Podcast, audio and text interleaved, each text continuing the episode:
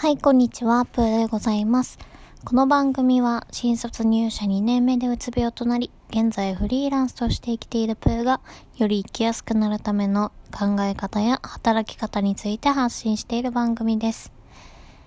えー、本日は4月2日、現在13時15分でございます。皆様いかがお過ごしでしょうか？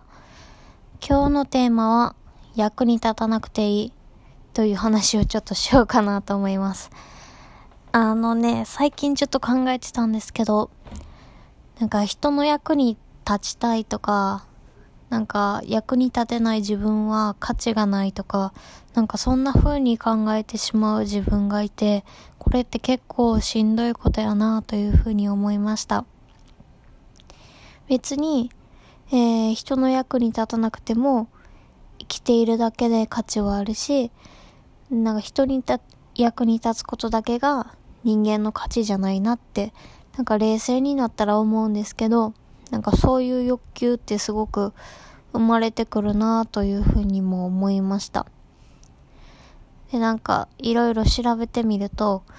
マズローの5段階欲求というね、えー、説がありまして、まあ最初は生理的欲求、なんか食べるとか、寝るとか、もう一個忘れた。もう一個忘れたけど。で、次が安全の欲求ですね。なんか自分の身が脅かされないか、家がちゃんとあるかとか、そのあたりの欲ですね。で、次が、承認欲求やったかな。あー、忘れちゃった。違う。多分、社会に属したいという欲求やったと思う。で、私は会社に勤めなくなった時から、ここの社会的に、なんて言うんやろ。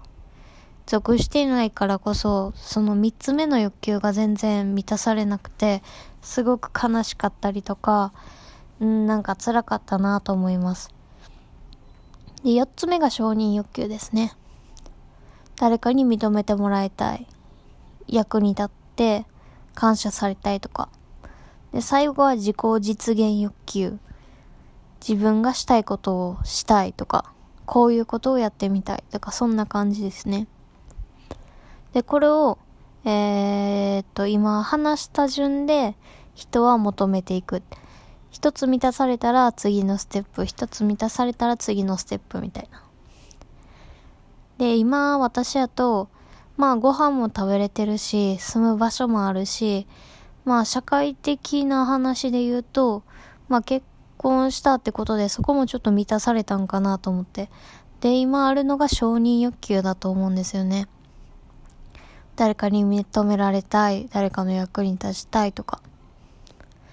でもこれが一番厄介な感情やなと思います。だって自分でコントロールしようがないし、うーん、人って移り変わるものやし、めっちゃむずいなと思うんですよね。まあたまにこういったラジオだったりブログだったり発信活動をしていると感謝の言葉いただいたりとか、えー、そういうこともあるので、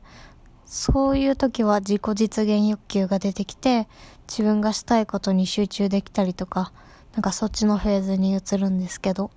今ちょっとね、本当にやってて意味あるのかなとか、そのあたりがすごく、なんか心配になったり不安になったりとかしている段階なので、なんかゆらゆらしていますね。でも改めて思うんですけど、やっぱり人に何かを求めているうちは絶対幸せになれないと私は思ってるんですよね。相手に何かしてほしいとか、うーん、うん、そういう気持ちってあると思うんですけど、でも人は人やし、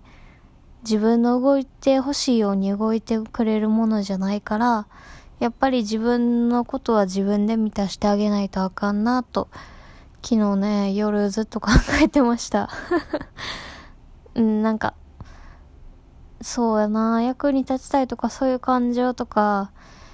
役に立たないとダメなんじゃないかみたいな欲みたいなのってすごく出てきたりするんですけど、まずは自分で別に